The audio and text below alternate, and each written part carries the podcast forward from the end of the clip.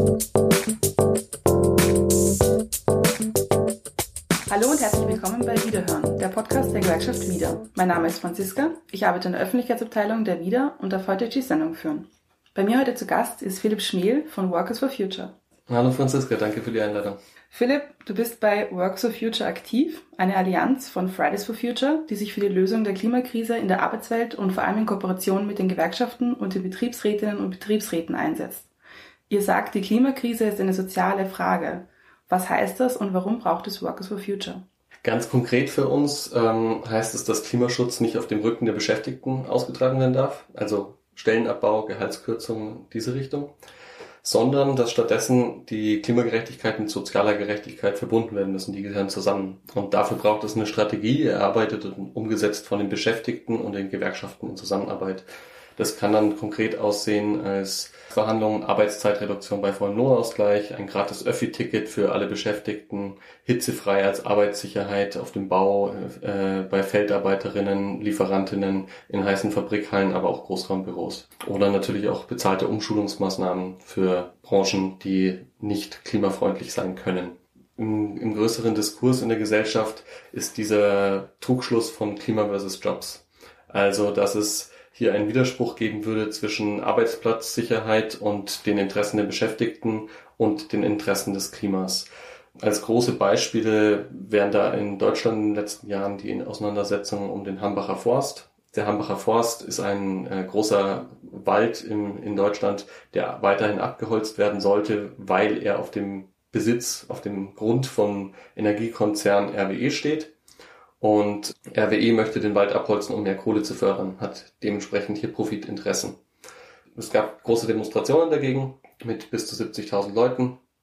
Und die dortige Gewerkschaft IG BCE für Bergbau, Chemie, Energie hat sich auf die Seite des Arbeitgebers, auf die Seite von RWE gestellt und eine Gegendemonstration für die Abholzung des Waldes organisiert mit etwa 30.000 Leuten. Das heißt, hier wurde dieser Widerspruch Klima versus Jobs aktiv von der dortigen Gewerkschaft mit konstruiert, reproduziert und äh, dadurch wieder verstärkt. Und das Problem ist, dass viel, viel Jobabbau in anderen Branchen überhaupt nicht thematisiert wird. Ähm, Wenn es um die Solarindustrie in Deutschland ging oder Jobabbau bei OMV, innerhalb von zehn Jahren wurden da die Stellen von 40.000 auf 20.000 reduziert. Das hat niemanden interessiert wenn es jetzt darum geht, wie kann man die Automobilbranche umbauen, wie kann man die Flugbranche umbauen, dann heißt es, nein, das darf nicht passieren, weil es geht ja um die Interessen der Beschäftigten. Dass es eigentlich um wirtschaftliche Interessen geht, wird da ganz, ganz gut sozusagen verschleiert dadurch. Und ähm, statt Klima versus Jobs müsste es eigentlich Profite versus Menschen und Natur heißen. Und in dem Bereich probieren wir zu arbeiten, dass wir hier sozusagen andere Perspektiven aufzeigen, mit den Leuten zusammenarbeiten. Zentrales Beispiel wäre die Mobilität. Da diskutieren wir intern bei uns drüber, ob es nicht möglich wäre, äh, irgendwie ein öffentlich finanziertes Mobilitäts- und Transportunternehmen in Österreich zu etablieren, das dann durch die Beschäftigten geführt wird. Wie viel Kontrolle oder Mitbestimmung bei den Beschäftigten da liegt, ist immer noch eine politische, also eine Frage von politischen Kräfteverhältnissen.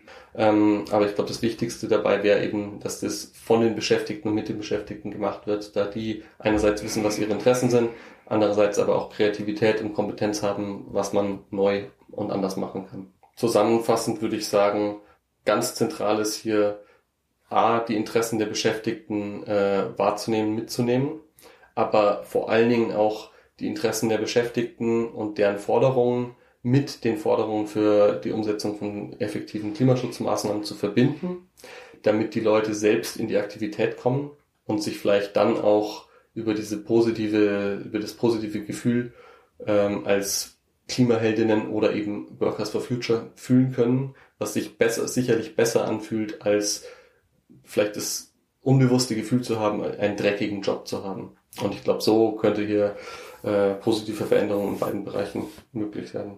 Wie kann man sich eure Arbeit jetzt konkret vorstellen und habt ihr schon Erfolge zu verbuchen? Grundsätzlich unsere Arbeit im quasi Normalbetrieb, wenn, wenn es eben nicht diese starken Einschränkungen gibt, da, wie gesagt, schon die, ähm, die regelmäßigen Aktivistinnen treffen, die Zusammenarbeit mit Fridays for Future, anderen Klima, Klimagruppen wie System Change und Climate Change und ähm, politischen Gruppen, die auch in Workers for Future aktiv sind.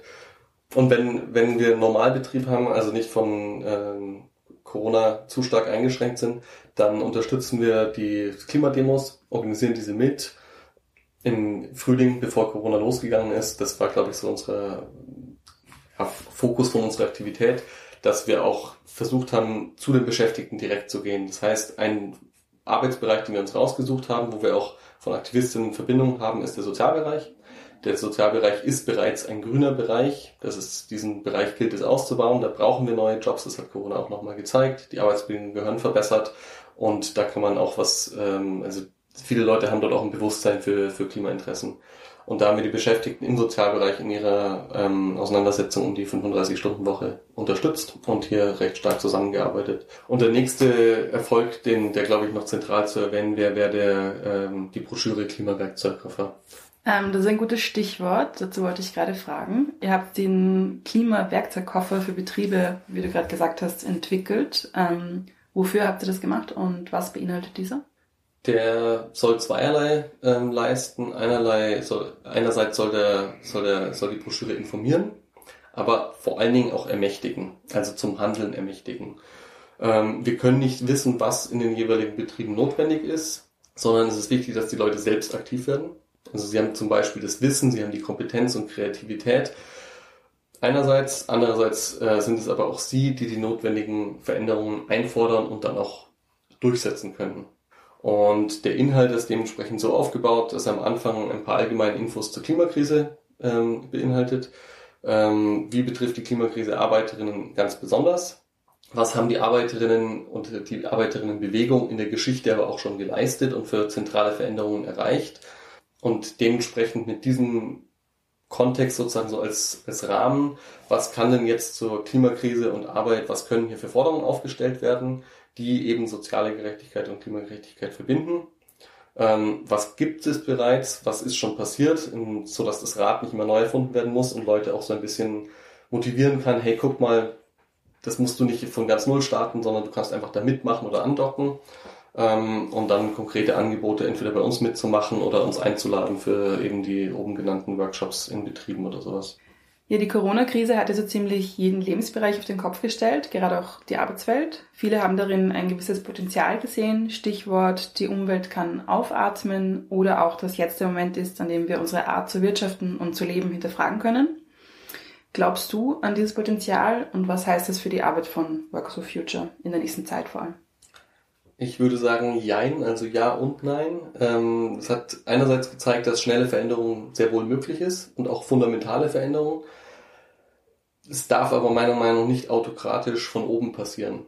Also das, wie jetzt die Veränderung stattgefunden hat, war das Gegenteil von Selbstermächtigung. Das waren von oben durchgesetzte Vorschriften, wobei die zentralen äh, Säulen unserer Gesellschaft oder unserer Wirtschaft nicht hinterfragt wurden. Ähm, und eben hier zu, zu schauen, dass es zu, zuerst noch irgendwo die, die wirtschaftlichen Interessen gesichert werden und danach irgendwann jetzt mittlerweile kommt das so ein bisschen raus, auch die Gesundheit.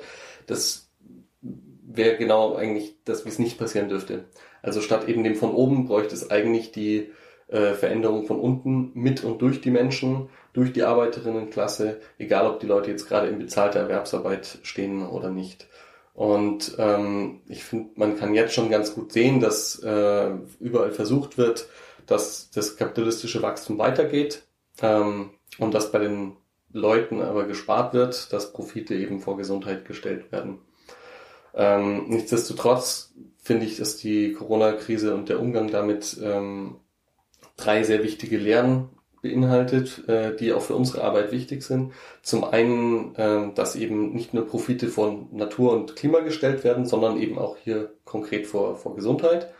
Das gilt es zu ändern. Ähm, das zweite ist eben diese schnelle Produktionsumstellung, die machbar ist, wo plötzlich ähm, Autoindustrie ähm, Beatmungsgeräte produziert, Brauereien produzieren ähm, Desinfektionsmittel und jetzt solche, solche zentralen Beispiele.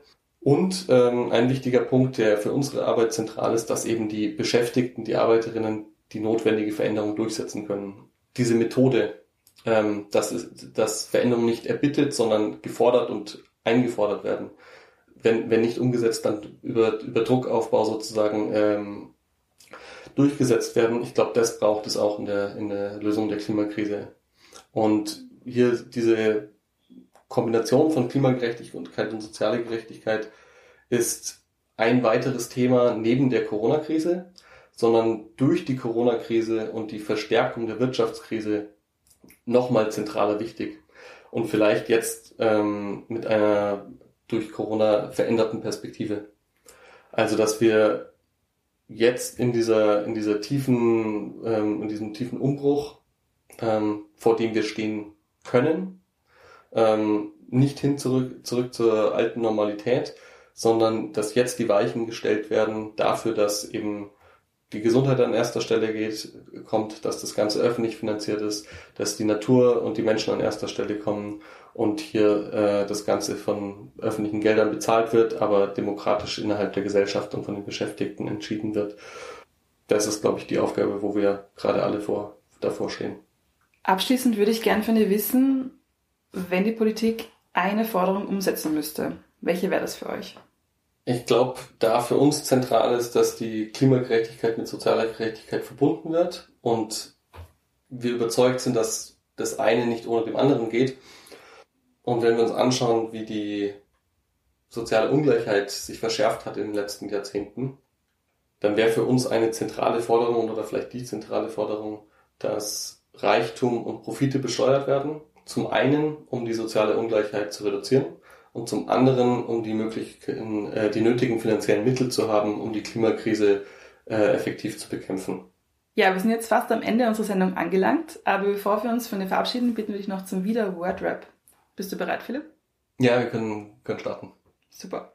Gewerkschaften im 21. Jahrhundert sind hoffentlich bald die zentralen Kampforganisationen für soziale und Klimagerechtigkeit, die sie sein könnten. Ein gutes Klima geht nur mit einem guten Leben für alle in einer Gesellschaft, in der Mensch und Natur statt Profiten zählen. Greta ist für mich eine extrem wichtige Person, da sie mit, ganz zentral mit dazu beigetragen hat, eine Klimabewegung aufzubauen. Ich bin Gewerkschaftsmitglied, weil es eine wichtige Institution ist und wir diese nur von innen mit der Gewerkschaft zusammen verändern können. Meine größte Klimasünde ist? Eine falsche Frage. Es braucht kollektive politische Lösungen statt individuelle moralische Verbote. Vielen Dank, Philipp. Super, dass du unser Gast warst. Ja, vielen Dank auch an dich, Franziska. Und für die Leute, die das Thema interessiert, weiterhin, ähm, ihr könnt uns eine E-Mail schreiben an info at workersforfuture.at und auf unserer Homepage workersforfuture.at gibt es die verschiedenen Materialien, also zum Beispiel den Klimawerkzeugkoffer, den wir äh, besprochen haben als PDF und grundsätzlich Infos zu uns. So, aber jetzt sind wir wirklich am Ende unserer Sendung angelangt. Viel Wissenswertes und viele Serviceangebote findet ihr auf unserer Website www.wieder.at. Hier findet ihr auch neue Folgen von unserem Podcast, beziehungsweise könnt ihr uns über sämtliche Podcast-Plattformen hören. Ich freue mich, wenn ihr uns abonniert und dann werdet ihr auch automatisch verständigt, wenn es neue Folgen gibt. Damit bleibt mir nur noch eins zu sagen, auf Wiederhören beim nächsten Wiederhören.